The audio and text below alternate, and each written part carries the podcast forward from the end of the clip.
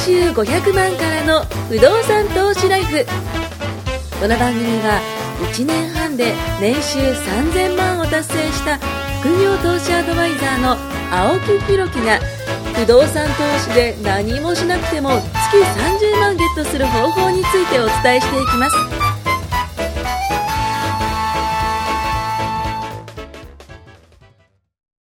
お願いします。お願いします。えー、204回目かな、前回はちょっとね、203回目はあのトライアスロンの話を、ははいい、しましたけども、まあ、あの、人生のアルバムみたいな話もしましたけどね、えー、今回はですね、まあ、それとはちょっと、違う部分かもしれないんですけど、ただ、これね、伝えたら皆さん結構幸せになるんじゃないかなっていう内容で、えー、幸せには、セロトニン、オキシトシン、ドーパミンが必要っていうね、この話をしたいと思います。まあ、その前に告知を。えー今公式 LINE にご登録いただくと、無料で99%の人がやっていないお金の3ステップというね、えーノートをプレゼントしています。えーその他、ノート12個ほど見れますので、ぜひ無料登録してご覧ください。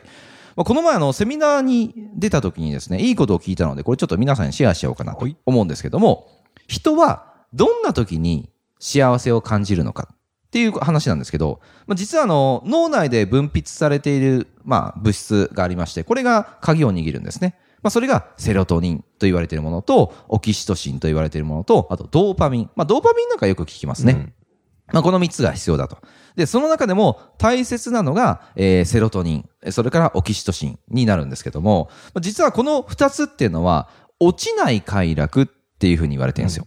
で、セロトニンが一番最初の土台になる感じ。まあ、ピラミッドをちょっとイメージしてほしいんですけど、一番下にセロトニンという物質がね、えー土台になります。その上に、えーオキえーオキシトシンというものが、えー重なります。この二つは持続性があるんですね。なので、この二つが重なってると、実は頭の中ね、ずっとお花畑に いられるってことなんですよ。最高です。最高なんですよ。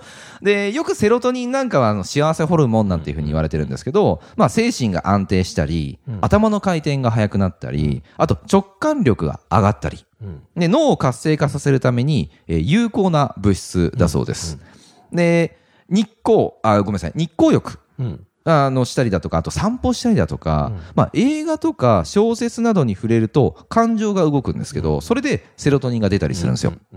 なので、あとね、休むことでも分泌されす、されるそうなので、えーこう思うとですね、サラリーマンの方、セロトニン不足してないかなっていうふうに思うんですよねしてる。だろうな。まあ日本で見てもね、あ、ごめんなさい、世界で見ても、日本って裕福な国なのに、幸福度ランキングってあるじゃないですか。あれ58位らしいんですよ。まあどんどん落ちてるらしいんですけど、まあ現代サラリーマンが苦痛だなっていうのもこうね、叫ぶのもわかると思うんですよね。まあ要は、裕福なんだけど、幸せを感じてないってことになるんでね。はい。損ですよね。損です、損です、損です。で、まあ、オキシトシンはですね、まあ、大切な人と一緒にいたりだとか、あと、社会とつながることで、こう、分泌されるそうですね。まあ、ボランティアとかもそうだというふうに言われています。ここまで、先ほどのセロトニンとオキシトシン、ここまでが蓄積されるものであって、しかも持続性がある、まあ、幸せホルモンということですね。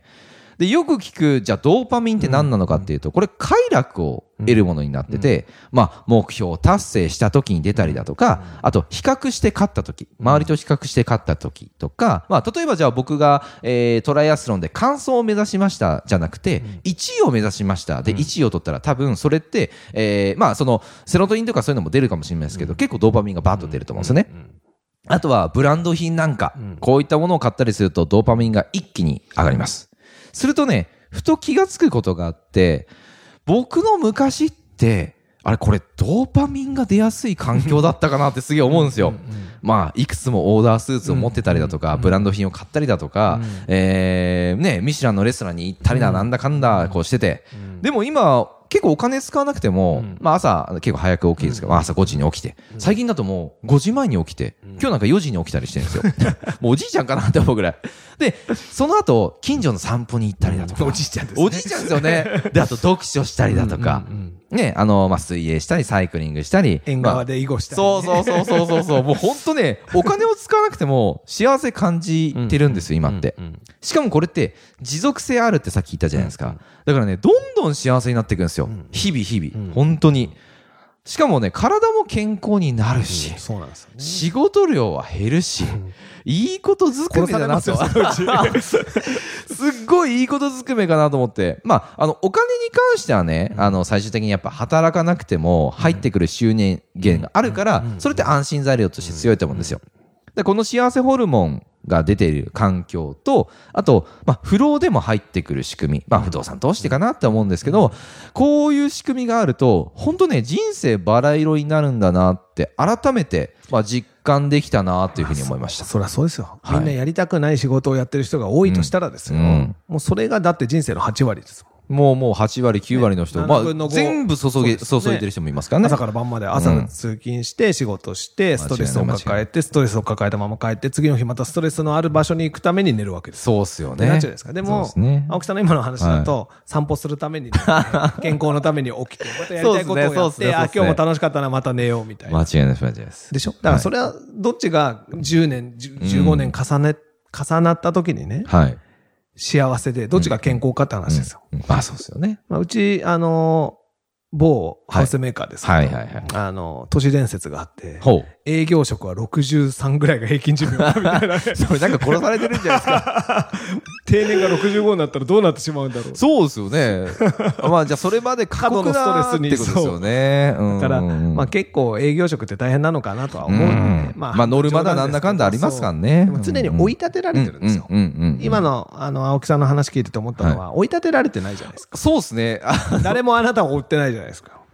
誰も追求もしてないし、あの、国からも見放されてるところあるかもしれないです。だから本当何かに追いかけられ回してると、うんやっぱ人は疲れますしね。うんやっぱストレス、まあさっきの難しいね、ドーパミン以外のものとかっていうのはあんまり僕わかんないですけど、うんストレスとなるべく自分を遠くに置こうとすることで、結果そういう暮らしになっていく。そうですね。結局そうなっちゃいましたね。だから、それはいいな。でも、大体できないんですよ。うんなぜかっていうとね、経済的に自立できないんですよ。まあ、まずそこが必要ですよね。そう。やっぱり言ったって、じゃあ俺もそうしようって、明日が会社行くのやめよう。うん。ね、朝起きて散歩しよう。カフェ行って本読もうみたいな、好きな本があって楽しかったな、うんトライアスロンしよう、うんうんでみんなやりたいんですよ、うんやりたくたって、それで家族が路頭に迷ってまあね、思っちそうですよね。ゃうじゃないですか。そうですね。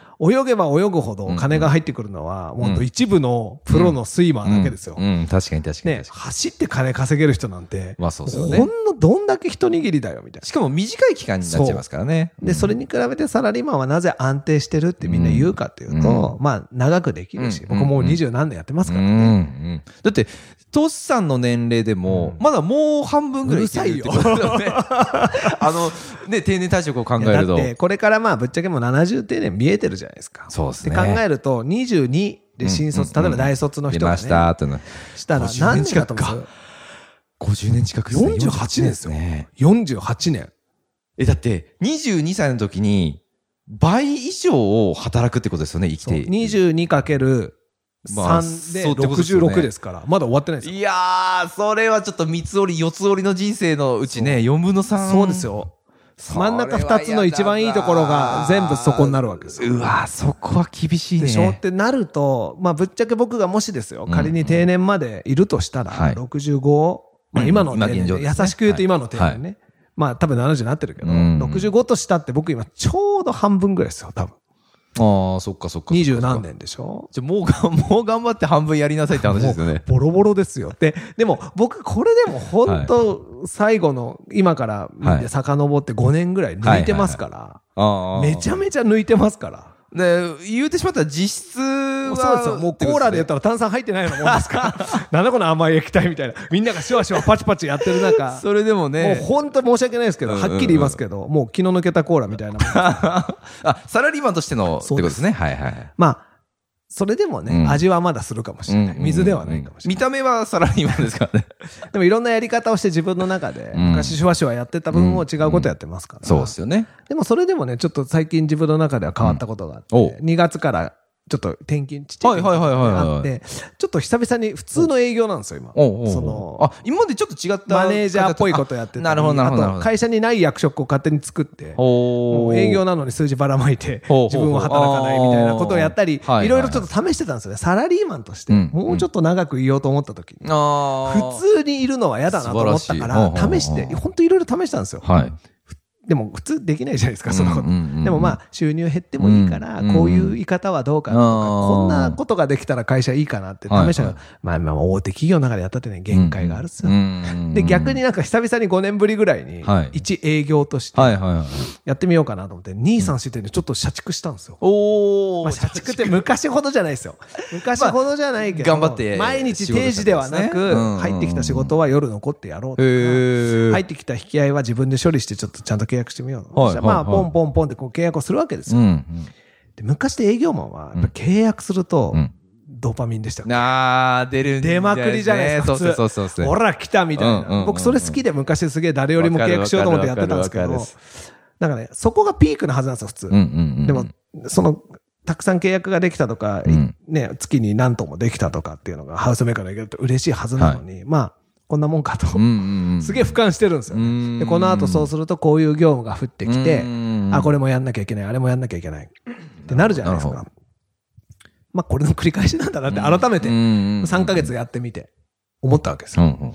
で、まあ、ハウスメーカーは実はゴールデンウィークが一番忙しい佳境なんですよ、ね。ああ、言ってましたもんね、それねゴールデンウィーク完全に電源切れてましたから。もう、もう、もう元通りです。3ヶ月やった反動で。一番 バネで言うと、ボヨーンンって働いて、ああ、うん、もう、で、普通はそこで巻きながらまたやるんですけど、まあ、一回みたいになって。なるほどね。でまあ、ちょっとまた考えようみたいな感じで、今、うんまあ、5、6月と。でもいいですね。なんかこう、周りはこう、がむしゃらに船漕いでる感じなのに、トシさんはね、オールをちょっとね、そう置いて。ボーンと。そう、僕、そう、いいこと投げて。そう、僕、オールを投げて、勝手に走る船作れないかなと思って、そう、ゆっくりでいいですよ。昔みたいに超高速で走れなくていいから、と思ったんだけど、意外となかなか実装は難しいな。やっぱちょっとは漕がないといけないんだなと思ったんだけど、ちょっとね、2、3、4って一人でせかせかせかせか漕いでそしたら、あ、進むなと思ったんですよ。まあ、そりゃそうっすね。今までやって力試してた分ね。でも、5年ぶりぐらいに、その営業っていうか、ちゃんとやってみて思ったのは、ああ、なんか、ますます昔よりめんどくさくなったな。うん、いろんな細かかい事務作業とか。まあでも確かに手続きとか。法律じゃないけど、そう、だんだん細かくなるんね。そうですね、そうですね。なんか、ああ、ガチガチになってるなって、より、よりなんか多分難しくなってくんじゃないかなって。二十何年やってるから、久々にやったってポンポンってできますけど、これはい若い子が同じことはそりゃしんどいだろうなとか、すまあごい。楽になった分で言ったら、あれじゃないですか、こうパソコンとかそういったものまあが、ね資料作りが楽になったとか。でも、綺麗になる、出来上がる資料が綺麗になったりはするけど、やることは一緒ですよ。綺麗になっても。ねうんだから、いや、これをね、あと二十何年みんなはやるんだなって思いながら、職場と家の間の、こう吉野家に僕行ったんですよ。はいはいはい。たまたま。ほ腹減って牛丼食いによく行くんですけど。そしたら、本当に超大先輩がそこに来て、その先輩まだ行けないもうすぐ70なんですよ。じゃあもう、え、定年は超えてるってこともうこれだから最高用じゃない。なるほど、なるほど、なるほど。い。やー、久しぶりとか言って声かけられてどうみたいな感じで。あ、ぼちぼちやっても、本当にぼちぼちしかやってないから、うん普通謙遜してぼちぼちやってますよけど、僕本当にぼちぼちしかやってないから、あ、ほ、お前ちょこっとやってます本当に伝えたんですげえ申し訳なくて、ぼちぼちぼちみたいな感じで言ったら、もうその大先輩がですよ。はい。自分の親より年上ですから。はいや、もう腰痛くてさ、とかあ70まで俺できっかなとか、もうちょいで70なんですって。でもその、ちょっと先輩たちがみんな70までその、はいはいはい。転籍したり部署変えたりしてやってる、その話をずっと聞きながら牛丼食べてたんですけど、いや、すげえなと思って。自分の未来じゃないけど、年上の人がまだ営業やってて、すごいっすね。いや、もうす、でもその人はそうだったけど、その人だけじゃなくてみんなそうじゃないですか。まあそういうことですよね。いや、もうなんかもう頭上がんねえなと思って。なんかそういう人を見てうん、自分も、まあ例えばじゃあ重ねた時に、まあどう感じるかですよね。本当に、まあその方を尊敬した上で、うん、そう、もちろん、自分がどう尊敬してますけど、てか、僕、一言思ったのはできねえなと思ったんですうよ。ん。そ多分ね、そういうふうに感じてる人多いと思います。うん、だからみんなも自分の立ち位置とね、うんその10年、20年、30年後わかんない。自分の年齢足す70から引いてさう、んやった時にどう思うかなと思って。うん。いやー、できねえと改めて思って。70か、そっか、うちの親も70いってないんですよ。ょそう考えると。同じことやってるんですよ。あなたはね、朝早く起きて読書して散歩してるかもしれないけど。本当は親がやるような生活を今僕やっちゃってるんですもんね。本当失礼なやつだ申し訳ない。すげえ申し訳ないや、でもいや、申し訳ないと思う必要はないんだけど、そうなるための努力をいっぱいしてるから。まあそうですね。そうなるためめにいろんなことやってリスクも取そうですねってそうですねやってうまくいったり失敗したりしながら結果今そういうライフスタイルまあ確かに確かにそうですね。だからいやいろいろなんだけどん何もせずにねんいや普通なんですよ別にその人が多分特別じゃないんだろうけどうんずっとそれをやるっていうのも才能じゃないですかうんある意味すごいででもその情報としていろんな情報が入ってきた中で全部を取捨選択してそうなったのか。何も考えずにサラリーマンだけをやっているのかあ、これは考えさせられるな。まあねよく考えないで情。報があるのにうん。見てもやらないのも自由だし。いや、わかんない。ですね正解がないからうまく言えないんだけど、いやでも本当頭上がんねえなって、うんすげえちょっと牛丼食いながら思ったっすよ。いやー、でも確かに今のトシさんの話聞くと、ね、そ、その年代になった時に自分がですよ。確かに、そういえば、青木とトシっていう人が、不動産のポッドキャストずっとやってたなっていうの、例えばさ、その人聞いてたとして、毎回毎回なんかトライアスロンの話だなんかんな話してね、雑談ばっかかもしれませんけども、ちょいちょい不動産のネタ入れるわけじゃないですか。いいよ、いいよってやった方がいいよとか、ね、あの、ちょっと一歩踏み出そうとかって言ってるのを何百回と無視してきたわけですね、その人は。で、気がついたら、い202回無視。や、本当で気がついたら、あれ、自分もう60じゃん？みたいな。じゃあ、この年から何か始めようって言っても、すごい可能性が少なくなるわけじゃないですか。そう不動産に関してはねうん不動産に関してもそうだし、体力もやっぱ減ってるから。トライアスロンだって36だからできたけど、多分ね、66で同じ初挑戦じゃ多分足つってたでしょ、そうでしょうね。あの、僕がやったのは、親がやめるってやるさ、ちょっと止めるかもしれないですもん。1ヶ月間しか実は僕実質練習してなくて、あの、よくいろんなサイトを見ると、半年とか、ねやっぱ言ってたよね3ヶ月とかっていう練習が必要らしいんですよ。で、なんで僕じゃあ1ヶ月にしたかっていうと、実は6月20日にもう一個違うトライアスロンの大会が、一回僕申し込もうとしたんですよ。けど、やめたんですよね。ん理由としては、5月29日のそのトライアスロンのね、あの、日程を見たときに、1ヶ月間あるじゃないですか。この1ヶ月間を練習したくねえなと思ったんですよ。だ早めの短期、そう、短期集中。これ、全部いる、いる、一緒だと思ってて、ビジネスもそそうなんですけど、僕ビジネスって、1ヶ月で結果出すのと、1年で結果出すのって、多分1ヶ月で結果出す方が、はい、あの、楽だと思うんですよ。なんでかというと、1年で結果出すってことは1年間続けなきゃいけないじゃないですか。1年間続けるって、これ結構大変なことなんですよ。根気もいるし、その、ね、メンタルもやられないようにしなきゃいけないし。ってなると、まあ、その方は70まで続けてるってことは、多分それなりの、もう、続けられる何かを持ってるわけですよね。尊敬しかないです。それをじゃあ自分がめちゃめちゃいい人なんですよ。僕すごい好きで。そう。でも久しぶりに会って話したから、ああ、そっか、まだやってんだよな。そりゃそうだよなって思っちゃって。だから営業の方ですかやっぱスーツ着て。もちろんですよね。もちろんですよ。僕だってスーツ着てますから仕事日は。これからどんどん暑くなるじゃないですか。僕ね、サラリーマンの方をね、夏に見ると、本当大変だなと思うのが、スーツ着る着るじゃないですか。まあ僕もともとスーツ好きだったんですけど、暑い暑いもう、本当だったらジャージで過ごしたいぐらいなのに、半パン T シャツですよね、夏はね。ね B さんですよ。いやー、あれを、日本はね、でもまあ僕、自分の会社で唯一いい、唯一じゃいな。い、はい。い、いなと思うことの一つは、電車乗らなくていいんですよね。あー、車で行けるんですか？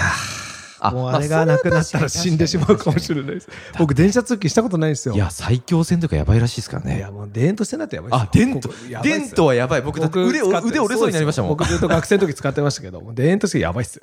だって、あの、カバンが持たなくてもあそうそうそう浮いてるって言いますそうそうそう。そうそうそう。足宙に浮くって言いますからね、か軽い人だと。伝統は確かに。僕ずっと電灯使ってるんで伝統は今も昔もずっっと電灯なんいや、きついっすねきついっ。すよ。さっき今日乗ってきたでしょ、ここ来る時電灯。僕、あの、逆方面なんですよ。下りなんで、そうそうそうそう、全然、あの、ゆ余裕だったんですけど。まあ時間もねそうそうそうそう。いやー、そう考えるとね。夏これから迎えるにあたって、ねまあそういうのも繰り返しながらやっていくのがさ、もちろんサラリーマンだからうん楽しろってことじゃないけど、うん。いろんなやり方があるよまあ、そうっすね、そうっすね。いうのと、うん。いつまでやるのかとか。まあ、そうっすね、そうっすね。いや、それは思う、それは思う。これね、逆算、もうちょっと厳しい現実も見えるんだけど、うん逆算から逃げると、うん。もうずっとそうだから、まあずっと現状維持だから。間違いない、間違いない。そこは、まあ仕事ですげえパワーアップするとか、うんやり方を変えるとか、楽しくやるっていう方法も大事だし、いろんな、いろんなことで変化をしないといけないけど、うん。とにかく今がちょっと違うなと思ってる人に聞いてほしいんですよ。今がちょっと違うと思いながらずっとやってたらずっと違うから。だんだんだんだんそのちょっと違うが軌道修正できないぐらい大きなズレになって、うん気がついたらもう無理だよ、今更っていう、もうよくあるトーク。うん。もう今更無理だよ、みたいな。今更冒険できないってよく言うんですよ。残念ですよ残念しかないじゃないですか。しとけよ、冒険って。だって冒険っていうほど冒険じゃないから。戻せないじゃないですか、時間って。生きてるから。ね死にゃしねえから。そう。何か一つ挑戦。そう頑張ってほしい何か一つ、うん、うん一歩。別に不動産じゃなくていいんですよ。うんうん何でも。間違ただいない間違いない。安心安全なものもやってほしいから、うんそのうちの一個にしたらって思う。本当ですよね。ね、僕らだって結構いろんなピンチがあるんですよ。日々。。わかる。ありますよね。もう死にそうになることあるじゃないですか。でもその中でいろんなの棚卸ししていくと、コツコツずーっと安定して支えてくれて、ああ、これあって助かったわ、不動産。本当ですよね本当思うから、特に。それがあるから勝負できるっていそううのもですよね。まあ、不動産なんかは本当に頭から切り離すこともできちゃうじゃないですか。何も、だって別に何もしてないもんそういや、本当本当本当頭の中で、あの仕事しなきゃ、この仕事しなきゃってあなんいんで。まないからね。うんまあ、そういった面では不動産もね、あの、まあ、ねさっきの幸せホルモンの中で言うとね、不労所得があると、まあ、もっともっとそっち方、ねうん、そっち方面に行くんじゃないかなっていうふうに思ったので、ぜひね、あの、皆さんも、頑張ってまあ一歩踏み出してほしいなと思います。ということでね。ありがとうございますはい、また次回もお聞きください。よろしくお願いします。今回も年収500万からの不動産投資ライフをお聞きいただきましてありがとうございました。番組紹介文にある LINE アップにご登録いただくと無料面談全国どこにいても学べる有料セミナー動画のプレゼントそしてこのポッドキャストの収録に先着で無料でご参加できます。ぜひ LINE アットにご登録ください。